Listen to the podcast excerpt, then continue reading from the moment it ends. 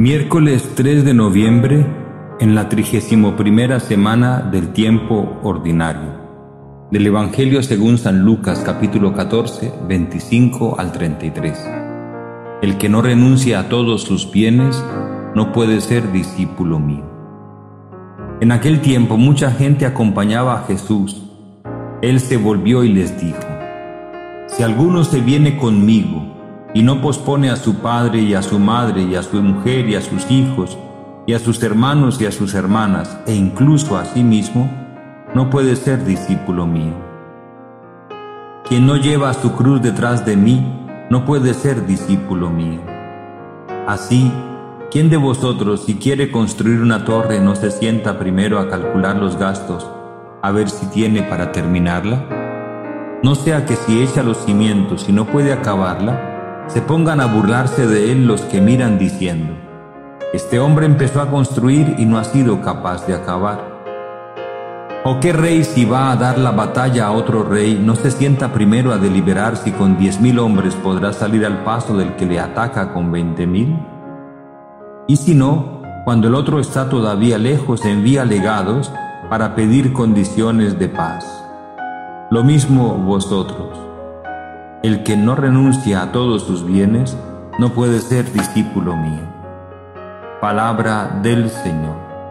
Gloria a ti, Señor Jesús. Ya nos había estado hablando el Señor en el Evangelio de cuál era el principal de los mandamientos. Leíamos el domingo pasado en concreto. El primero es este, dijo Jesús. Amarás al Señor tu Dios con todo tu corazón, con toda tu alma, con toda tu mente, con todo tu ser y a tu prójimo como a ti mismo.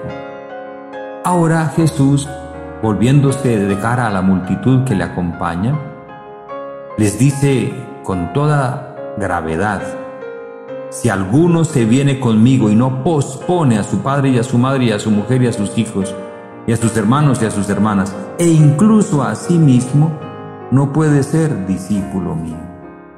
Es decir, si en un momento en el Evangelio Jesús afirma la supremacía del amor a Dios y del amor al prójimo como a uno mismo.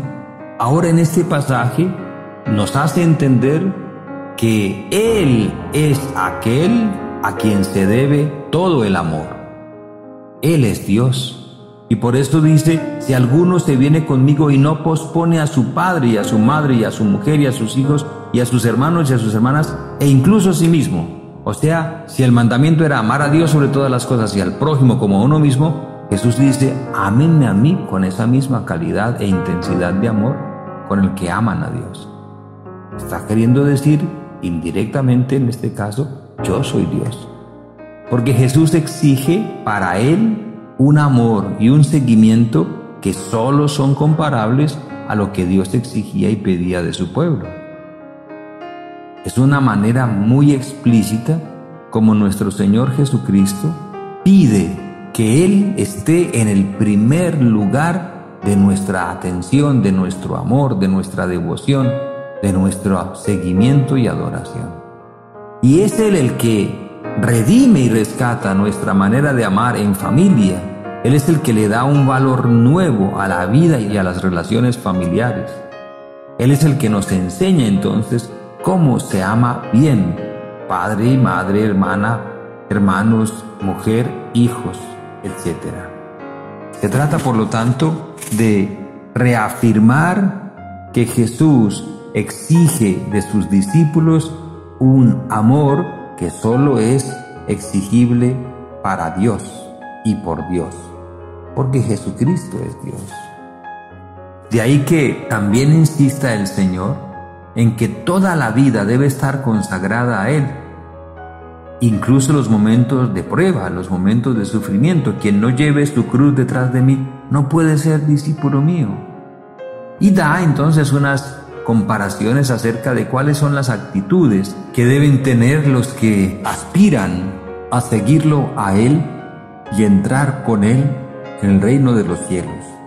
¿Quién de vosotros si quiere construir una torre no se sienta primero a calcular los gastos a ver si tiene para terminarla? El seguimiento de Jesucristo implica también una decisión radical de seguirlo a Él, pero es una decisión que se debe ponderar Pues muy bien, con mucha claridad y con mucho discernimiento. También dice que rey si va a dar la batalla a otro rey no se sienta primero a deliberar si con diez mil hombres podrá salir al paso del que le ataca con veinte mil. Todavía Jesús agrega que, si no, cuando el otro está todavía lejos, evita legados para pedir condiciones de paz. Lo mismo vosotros, dice, el que no renuncia a todos sus bienes no puede ser discípulo mío.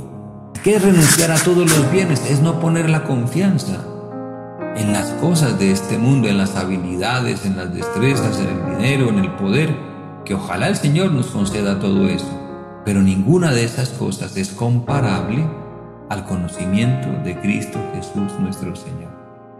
Él está por encima de todas esas cosas. Él nos regala a todos nosotros la capacidad de entregarnos a Él. Y en entregarnos a Él también entonces nos disponemos a amar bien a los hermanos y a no dejar que ninguna criatura nos gane en el corazón el puesto que solo Dios se merece. Claro, Dios no expulsa de nuestro corazón el amor al prójimo. Al contrario, lo purifica, lo potencia y nos hace a nosotros todos capaces de recibir, de captar el amor de Cristo manifestado a través de su pasión, de su muerte, de su resurrección. Shalom.